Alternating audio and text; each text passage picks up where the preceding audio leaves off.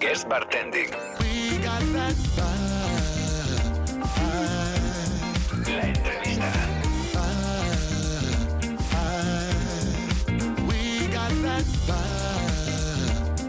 Guest Bartending.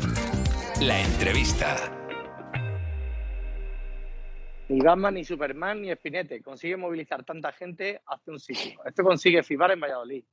Capitán que ha conseguido que todos nos queramos más durante unos días al año. Hoy tenemos en The Guest Bartending a Juan Valls. ¿Qué tal, Juan? ¿Cómo estás? Hola, Hugo, buenas noches. ¿Que eres Spinete, Superman? ¿Quién eres? Pues nada, la verdad que un peregrino que al final, pues mira, tuvo, tuvo, tuvo suerte. Que no siempre todas las ideas al final salen bien, pero mira, está por lo visto sí que ha salido bien. Vale, vale. Bueno, la primera pregunta es, ¿quién es Juan Val? Para los que no, si alguien tiene que describir quién es Juan Val desde fuera, ¿quién dirías que es? Bueno, lo básico, lo primero que es Juan Valls, sobre todo en su ADN, es que Juan Valls es, es barman. Sea, 100%. Piensa que llevo dedicado a esta profesión más de 20 años, ¿sabes? De hecho, llevo 20, 24, 25 años dedicados a la misma, a la misma profesión. O sea, que mi ADN, mi, mi médula espinal es, es que soy barman. Lo que ocurre me voy haciendo mayor y bueno, pues al final los jóvenes lo van haciendo mejor que los mayores. Entonces tenemos que dejar un poco de hueco en las barras para los, para los que viven con más energía. vale, eh, ¿cuál es tu formación, Juan? ¿Cuál, ¿Qué camino has ha seguido en tu carrera? Pues yo, y aunque parezca como un tópico, soy un ejemplo bastante claro de, de, de mi generación. Yo dejé de estudiar la carrera de informática de sistemas, que estaba en el último año. La verdad que siempre he sido bastante mal estudiante, no, no voy a negarlo. Pero bueno, veía como que el futuro que me, me esperaba la formación que estaba adquiriendo, pues, pues era demasiado aburrido, por lo menos no era muy dinámico. En aquel entonces lo compaginaba ya con poner pues, de cubatas los fines de semana, por así decirlo. Y sí me di cuenta que me hacía más feliz los dos días a la semana que trabajaba detrás de una barra que el resto de la semana como había de estudiante, que ya sé que no es especialmente mala, pero bueno, al final me di cuenta que, que tenía que tirar por lo que me estaba tirando, que era, que era la barra. Entonces dejé la carrera y, y monté el primer bar que, que tuve al alcance, vamos. De hecho, muy jovencito, con 23 años, tuve mi primer bar. Vale. Eh, ¿Cómo nace FIBAR? O sea, parece como bastante evidente y ahora parece como un proyecto de, de éxito, pero ¿cuál fue, ¿cuál fue el nacimiento, esas reuniones previas y la idea? ¿Cómo, cómo nace todo esto? A ver, FIBAR nace realmente de una necesidad, me refiero. Yo, que quiero especializarme como barman, porque aunque me quiera dedicar a ello porque me gusta mucho, sí quería especializarme o ser un tío preparado dentro de mi sector, que encima piensa que, que, vivimos en el país de los bares. Entonces, para mí era importante, pues ya que vivo en el país de los bares, pues ser competitivo. Y vimos que empezaban a nacer una serie de congresos o de ferias que eran todas con perfil gastronómico. Entonces, claro, pues es a las, a las que íbamos para aprender un poquito de nuevas técnicas, pues difusión, gourmet, alimentaria, etcétera, donde iba rascando un poquito de cosas nuevas o de nuevos, eh, yo qué sé, desde nueva maquinaria a nuevas técnicas, a nuevas frutas, a todo lo que iba entrando en nuestro país. Pero claro, no había nada pensado por y para lo que era el ocio de tarde-noche o, o, lo que era el bartending. Entonces, al final fue como, como una especie de, de, de necesidad que, que, se pedía a gritos. Entonces, de ahí nace la, la, idea, un poco cogida de, lógicamente, con muchas otras cosas del mundo de la gastronomía. Vale, pero digo, eh, una vez que tiene esa idea, ¿cómo la lleva, cómo la lleva a cabo? Bueno, un, hubo un primer conato que se llamó Mix and Shake, Donde con, un conocido mío intentamos hacer una primera edición. Yo no soy una persona mucho de socios, entonces, bueno, preferí que, esa edición a nivel empresarial la llevase a cabo y yo simplemente asesorar en los, en los, en los contenidos y en el contacto con las marcas, etcétera. Pero bueno, no, me, no me quise jugar mucho. Y bueno, pues al final el me dio la razón que fue un primer intento fallido pues salió mal, pues bueno, la organización de eventos parece desde fuera como algo fácil, pero realmente si hay gente que se dedica a ello, será porque tiene sus pormenores y tiene un montón de flecos que para, para poder celebrar un evento de esta magnitud tienes que tener atados. Y en este caso pues no pudo ser y entonces la segunda, en el siguiente año, el propio Ayuntamiento de Ali vino a, a hablar conmigo a decirme que bueno, que la idea habían entendido que era buena, que me iban a ayudar a echarme una mano a la hora de organizar el congreso, la feria, como queráis vosotros denominarlo. Vale. ¿Y en el, en el, segundo ya entra Bea y quién más? ¿Y David o no? En el, en el segundo, Beatriz, que en el que entonces era mi pareja, pues por consecuencia, lógicamente, pues, pues, la lío y se viene conmigo a ayudarme con el tema sobre todo de, de facturación, de papeleo, de las burocracias, eh, y yo. O sea, lo hacemos los dos solos y contratamos a Rafael Hernández, que tiene una empresa de organización de eventos. Vale, vale.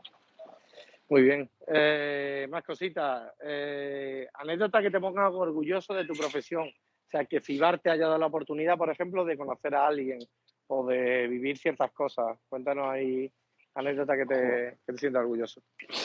Pues es que no acabaríamos nunca, Hugo, la verdad, porque cada año, pasan, dime, cosas, cada, dime cada año pasan cosas nuevas. La verdad que, te- que es que desde las más sencillas, de ver, por ejemplo, casi un autobús de Andalucía tapados todos como ninjas, aparecer en noviembre en Valladolid, una ciudad con niebla, todos tiritando como, como la película de Disney de pingüinos, pues esas cosas ¿sabes? Se te, te encogen, se te hacen pequeñito. Ver eh, gente como poder haber tenido la ocasión de conocer a Thomas Estes durante muchos años, muchas ediciones, y poder cenar o tomarte un vino con él y que te vaya contando vivencias personales, es otro lujo.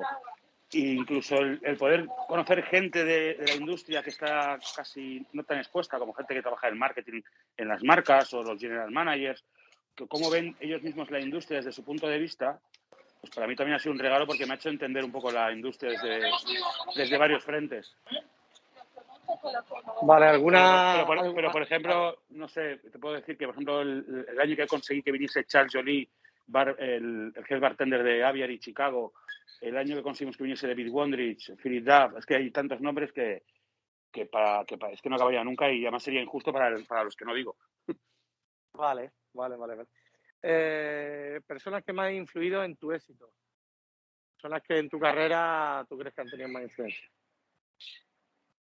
Bueno. Pues mira, eh, puedo decirte yo Eusebio, seguramente, pero sobre todo por el hecho de acogerme, de dejarme, de dejarme expresarme, porque en muchas ocasiones cuando tú vas a una plaza nueva, sobre todo yo que venía de pueblo en muchas otras ocasiones, vamos, ya no solo con FIBAR, sino como profesional, ¿eh? Pues bueno, vas- es como el primer día de un colegio nuevo. Sí. Entonces, bueno, siempre necesitas es- esa, esa mano amiga que te ayude un poco en la transición. Entonces, pues Alberto Fernández en Madrid, por ejemplo, me acuerdo siempre, siempre se lo agradezco. Eh, Carlos Moreno me acogió siempre con mucho cariño y, y me ha ayudado siempre. Es que hay tanta gente, sinceramente, soy un tío tan afortunado que es que no acabaría nunca. eh, Hugo. Y es que la Vale. verdad que, que- que- que es que es así, no es demagogia. Vale. Eh, ¿Qué es lo que más te gusta del mundo del bar y qué es lo que menos?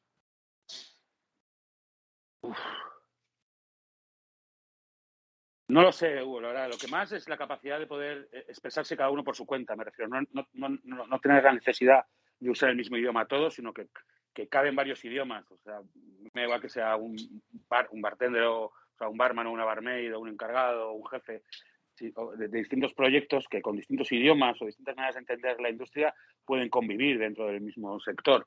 A mí es lo que más me gusta, ¿eh? sinceramente, que es que es plural, que es que es como multicolor. Lo que menos, bueno, quizá cuando no estás a veces en, como se dice, en la pomada, eh, la ves de una manera como casi despectiva porque te crees que es como una especie de lobby y, y ese tipo de, miedos o tal a mí no me gustan porque realmente es una industria bastante acogedora. O sea, si tú trabajas y eres persistente y, eres constante, al final alcanzar los éxitos sin necesidad de, creer que te los mereces antes de tiempo.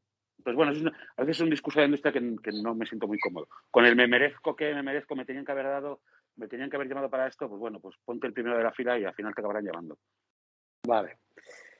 Eh, ¿Cuál es su- tu, tu cóctel favorito? Si tuvieras que decir tres, o sea, un año en el que solo puedes tomar de esos tres cócteles. Eh, daiquiri, Mai Tai y Old Fashion. Ah, buena. Muy bien, nos parecemos bastante, ¿eh? Vale. todo, ¿eh? hay, hay- hay fresquito, hay serio, hay todo. vale. Eh, ¿Qué valora en una marca para poder trabajar con ella? Aquí te hablo más de la perspectiva como, Sí, sí, sí. imagínate que tú decides, oye, mira, pues para un proyecto solo hay tres marcas con las que voy a trabajar.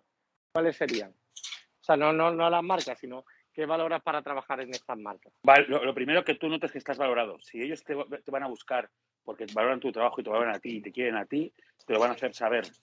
De hecho, mira, antes me has preguntado que, que, que- que, eh, bar- eh, qué bartenders me habían ayudado en mi carrera. Y te puedo decir que además, y no es por peloteo, pero por ejemplo, para mí un punto de inflexión fue cuando Global Premium Brands vino a buscarme a Valladolid para salir en un libro de Ginebras, cuando nadie me Mm. conocía, por ejemplo. Y eso para mí sí que fue, fue como un cohete a nivel de, de industria. Entonces, cuando una marca se te interesa por ti, te valora y te sientes valorado, da igual los presupuestos, da igual que, que haya mucho presupuesto o que no haya nada, porque si el proyecto es interesante, el, el barman va a apostar por él. Que ganamos todos. Vale. Vale. Eh, ¿Qué proyecto te gustaría dirigir o llevar a cabo? Algo que tú dijeras, vale, bueno, yo ya tengo bares, ya tengo una feria, me gustaría, pues no sé, pues proyectos en otra ciudad con tal característica o no sé, o llevo, llevo una Vale. marca, no sé.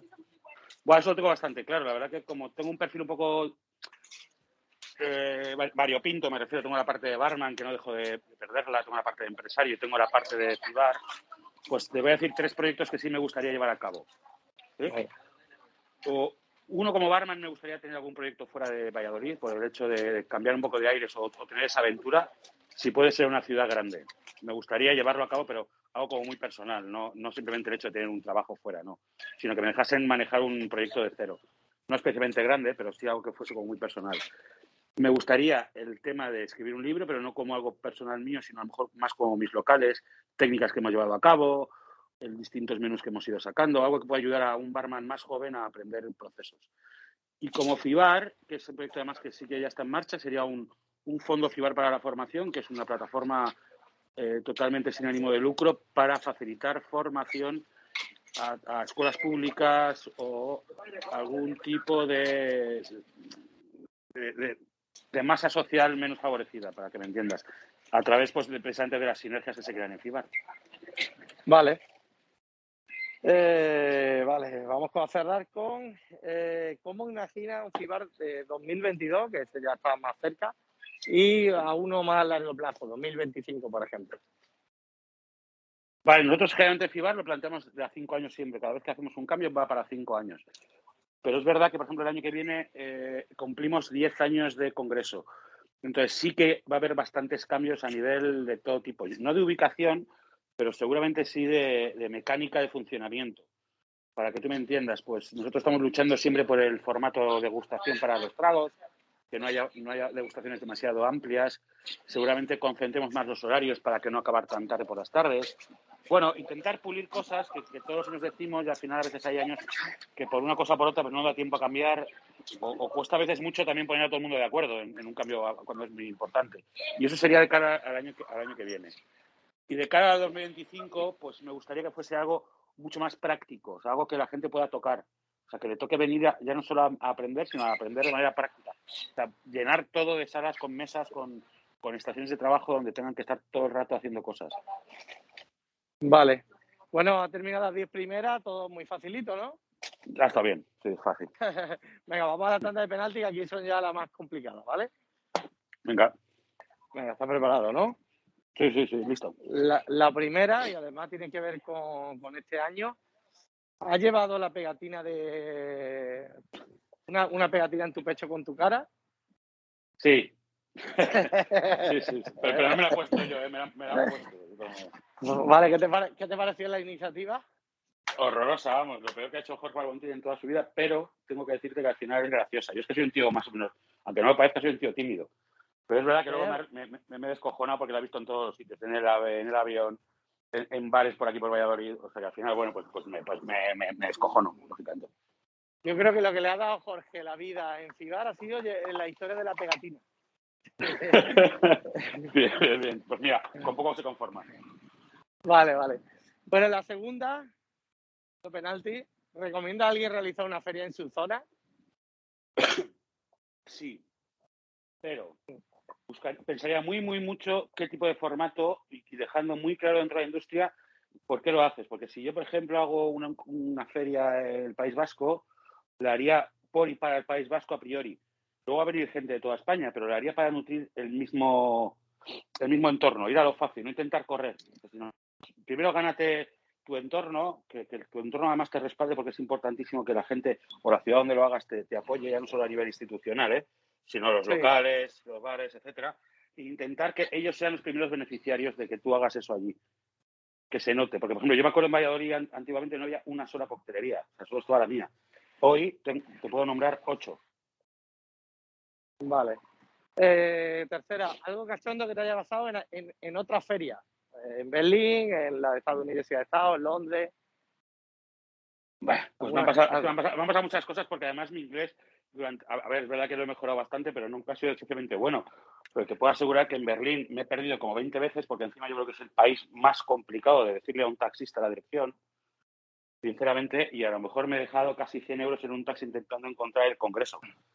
Pero bueno, esa no es especialmente graciosa, porque al final, oye, ahora nos reímos, pero me, me costó un disgusto. Nunca Pero la otra ya es con alcohol encima, con lo cual no vamos a entrar en ella. Vale, Ya, ya, eh, la, la cuarta, ¿cuánta gente se ha dormido en un almacén de ciudad? De los que yo, yo controlo y soy propietario, te puedo, te puedo hablar de cuatro personas distintas, que no voy a decir los nombres. Vale, no vamos a decir los nombres, so- solo No. diremos a Joao porque, claro, que Y, si y no... a François, eso es. Vale. vale, entonces ya está, decimos los otros dos. Decimos los No, dos. no, no, no, ya está, ya está, así está bien. Vale, vale. Vale, bueno, y ahora eh, la última. Yo voy a decir cuatro proyectos y tú tienes que decir el nombre de con quién lo montarías, ¿vale? De acuerdo. Venga, otra feria. François Monti, Un bar. Puerto Balbontín, Un restaurante. Marc Álvarez, Y un proyecto de producto, o sea, lo que sería, pues, no sé, un destilado, un licor o lo que sea. Juanillo Falcón. Muy bien. Hay que Bueno, Juan, hay que tener un tío de marketing siempre. Sí, sí, sí, he visto, me parece que te- viendo esto, menos, menos en el restaurante, va a currar demasiado, ¿eh? Ya, bueno. Me da, me da la sensación. Bueno, Juan, Muy bien. gracias, tío, por tu tiempo y nada, mucho ánimo y nos vemos pronto. Muy bien, un abrazo. Un abrazo. Bienvenidos al Recreo, la sección de humor, música y libros con Tupac Kirby.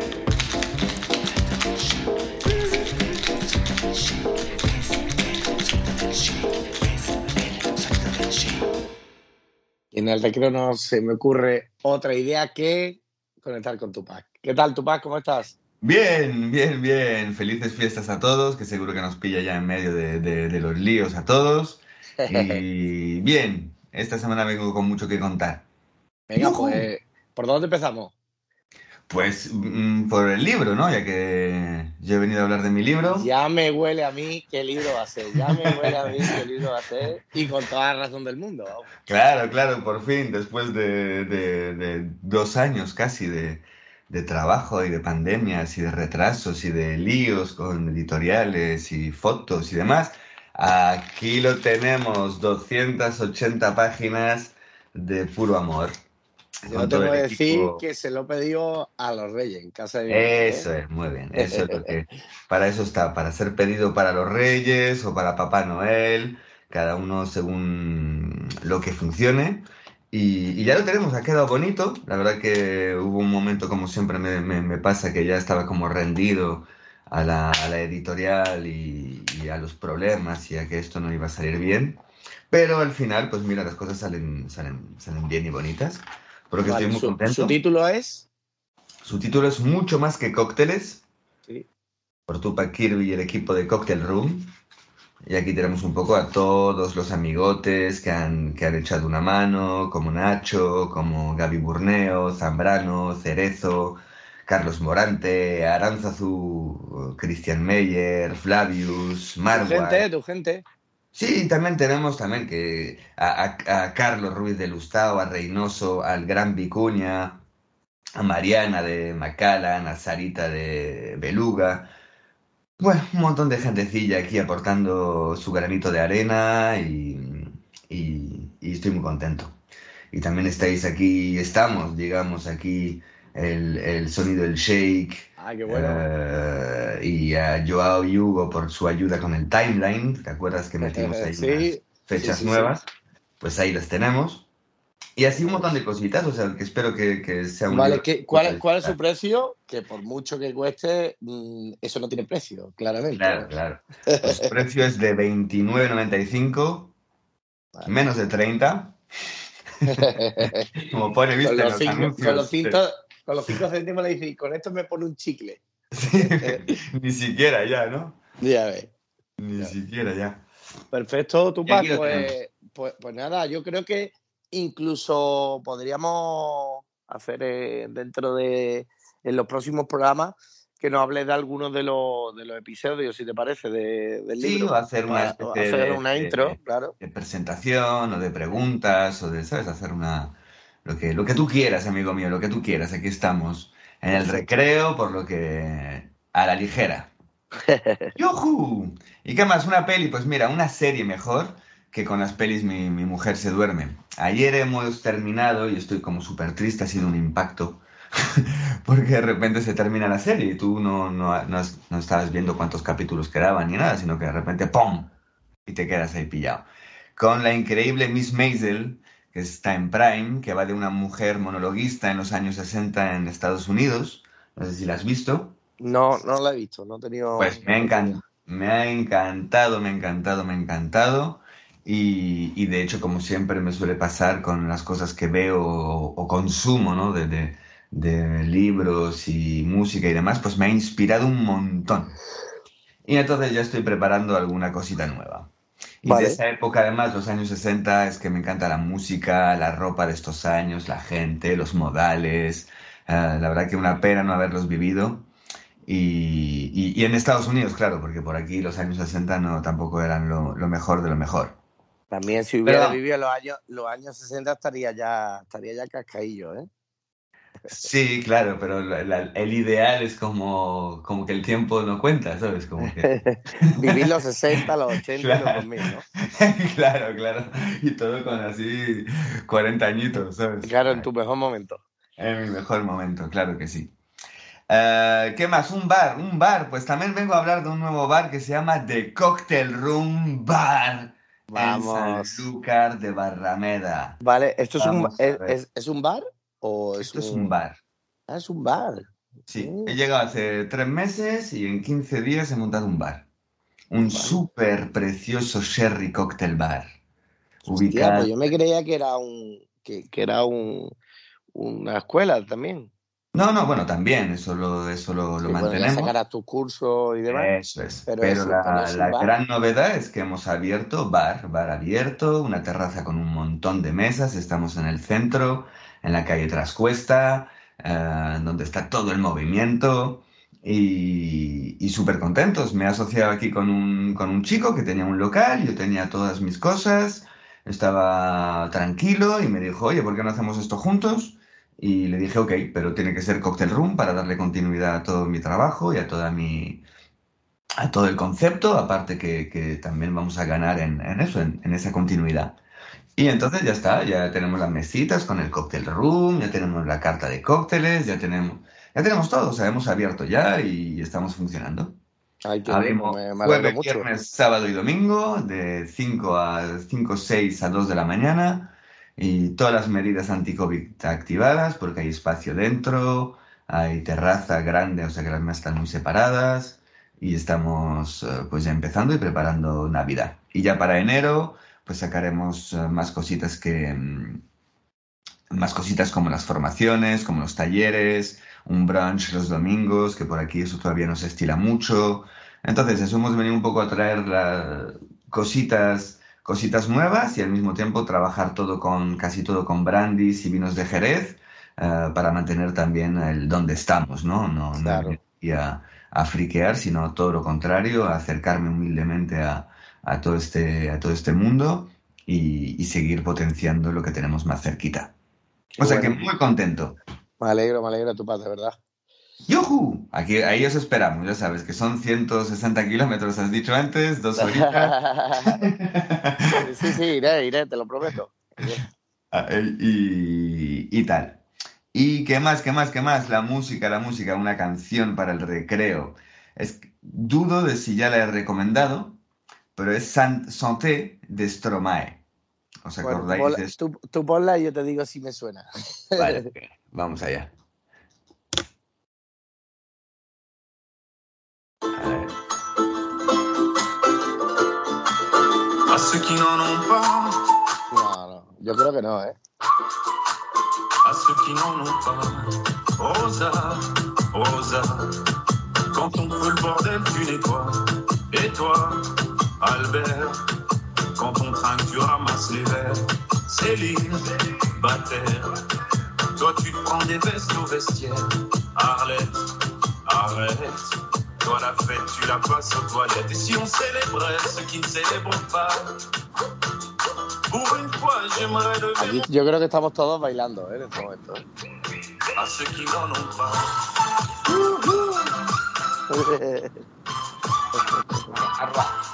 sonido del shake.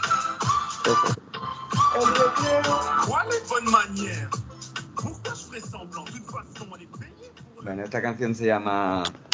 Esta canción se llama Santé. Y es de Stromae, este chico tan. Este chico belga tan molón, el de Alors on danse. Ah, tía, ese es buen tema ese, ¿eh? Claro, ese es un temazo. Y tiene muchos más temazos realmente. Y este es una canción que ha sacado hace un mes, o sea que es bastante nueva. Y se llama Santé, y que es salud, y va dedicada a toda la gente eh, que se ocupan de, de estar mientras otros celebran. Eh, mismamente empieza hablando de Rosa, que es la señora que limpia, eh, pues un, un local, ¿sabes? La típica discoteca. Eh, o nosotros mismos que estamos detrás de la barra, que mira que nos lo pasamos bien, pero en el fondo también estamos trabajando, ¿no? Y que, y que, y que nosotros no tenemos la copa en la mano y el piti, estamos aquí de baile, sino que estamos supuestamente, algunos, porque hay mucha gente, no, yo no, yo no. Yo no No trabajo. nos damos por nadie por aludido, es el truco. Claro, claro, nadie se Como si fuera otro. Pues eso, es una canción dedicada a toda la gente que trabaja, a toda la gente que trabaja mientras los demás se lo pasan bien. Y creo que ahí pues somos un gremio bastante representado, aunque insisto, tenemos la suerte de pasárnoslo muy bien también. Eh, pero la gente de ropero, la gente de limpieza, la gente de mantenimiento, la gente de, de luces o de sonido que están ahí y que no pueden tomarse la copa, pues esta canción va para ellos y es de agradecer a este, a este hombre, Stromae. Bueno, Tupac, muchas gracias por todo. Te Todo un placer. Pues nada, el recreo ha terminado, que, que os podéis ir de vacaciones unos días y nos vemos a la vuelta. Muchas gracias, Tupac. Un abrazo y suerte. Éxitos. Igual. Gracias, nos vemos pronto. No me cuentes historias. No me cuentes historias. Con François Monti. Con François Monti.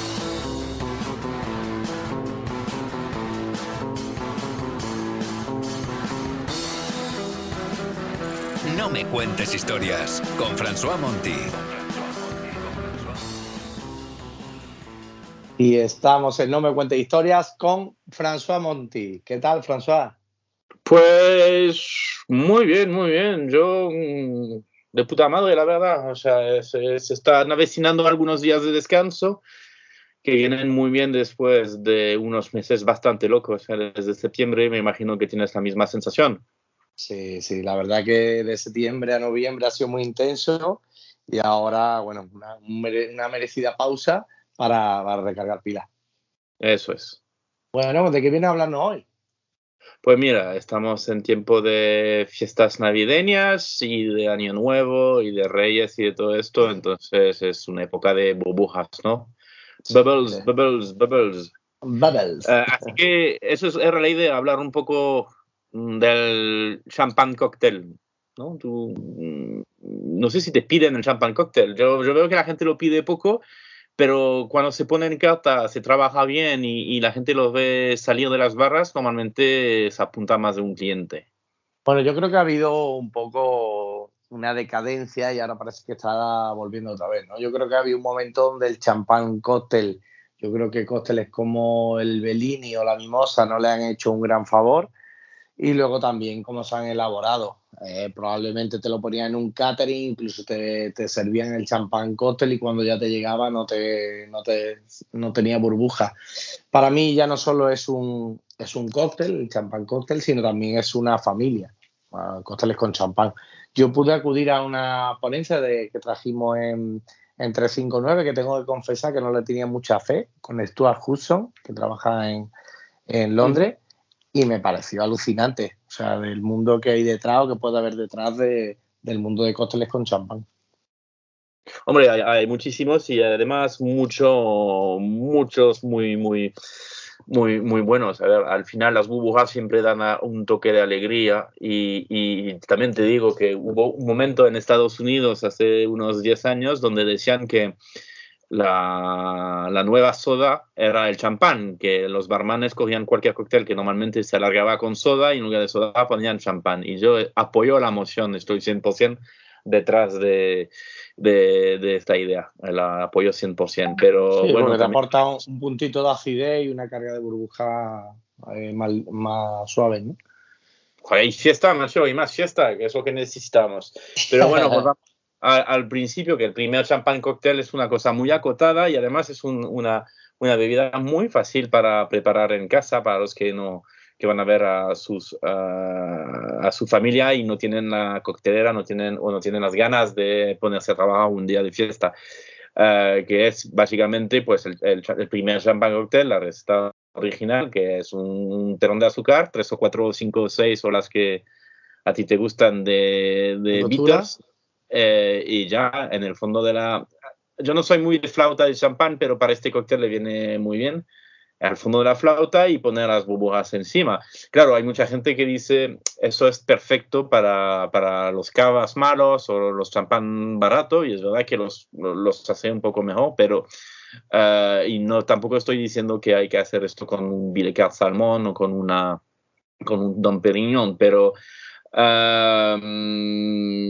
Tampoco también funciona con champanes muy correctos. De hecho, yo te voy a decir una cosa: para mí, el champán cóctel, tal como acabo de describirlo, que se inventó eh, en Estados Unidos en los años 1850, es un síntoma de lo que era la coctelería cuando la coctelería nació. Es que a la gente de Estados Unidos de esta época, pues pensaban que ellos podían hacer cualquier cosa mejor podían hacer uh, un whisky, lo podían hacer mejor, un coñac lo podían hacer mejor mezclándolo en un cóctel. Y hay, hay, que tener los huevos bien gordos para decir que puedes hacer un champán mejor que lo que es el champán, pero así lo hicieron con el champán cóctel. Vale, eh, ¿el primer champán cóctel tenía brandy o coñac o no?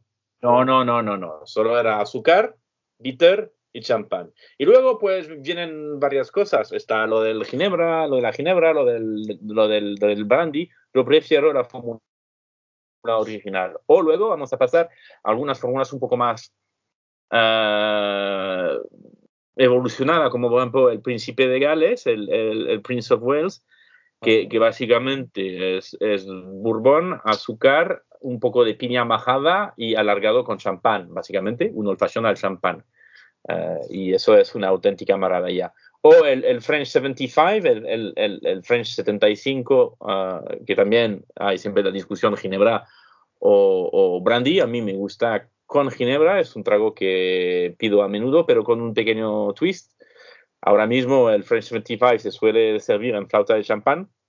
La primera receta se servía sobre hielo. O sea, básicamente, ¿qué es un French 75? Pues es un Tom Collins uh, servido. Claro con champán en lugar de soda. Pues a mí, yo ahora mismo lo que hago es pedirlo sobre hielo. Uh, me parece muy decadente pedir hielo sobre uh, champán sobre hielo y por así me gusta. Vale. ¿Dónde te has podido tomar un, un buen champán cóctel en, en, España? Bueno, yo creo que cada vez empieza a verse cada vez más. No sé si es porque yo paso por los sitios y les digo de ponerme esto, pero últimamente me he tomado French 75 es muy bueno. En el Ritz, por ejemplo, se hace uno muy bueno. Mm. O el, el, el, champán cóctel de toda la vida también en el, en el Orniu de Atocha en Madrid. Y, y hay, hay, es un tipo de, de servicio de, de, champán que hay que promocionar.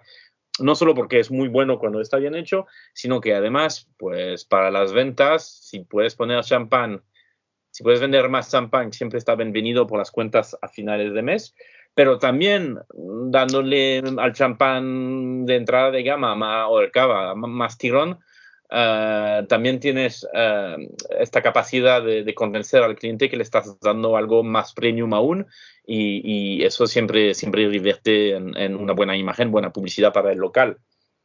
Sí. Vale, pues François, ¿alguna cosita más? Nada, solo, solo os quiero decir que bajo forma de cóctel o no, hay que ver, hay, hay que ver más champán. Muy bien. François, mil gracias y nos vemos en 2022. Eso es, si Dios quiere. Un abrazo. Un abrazo.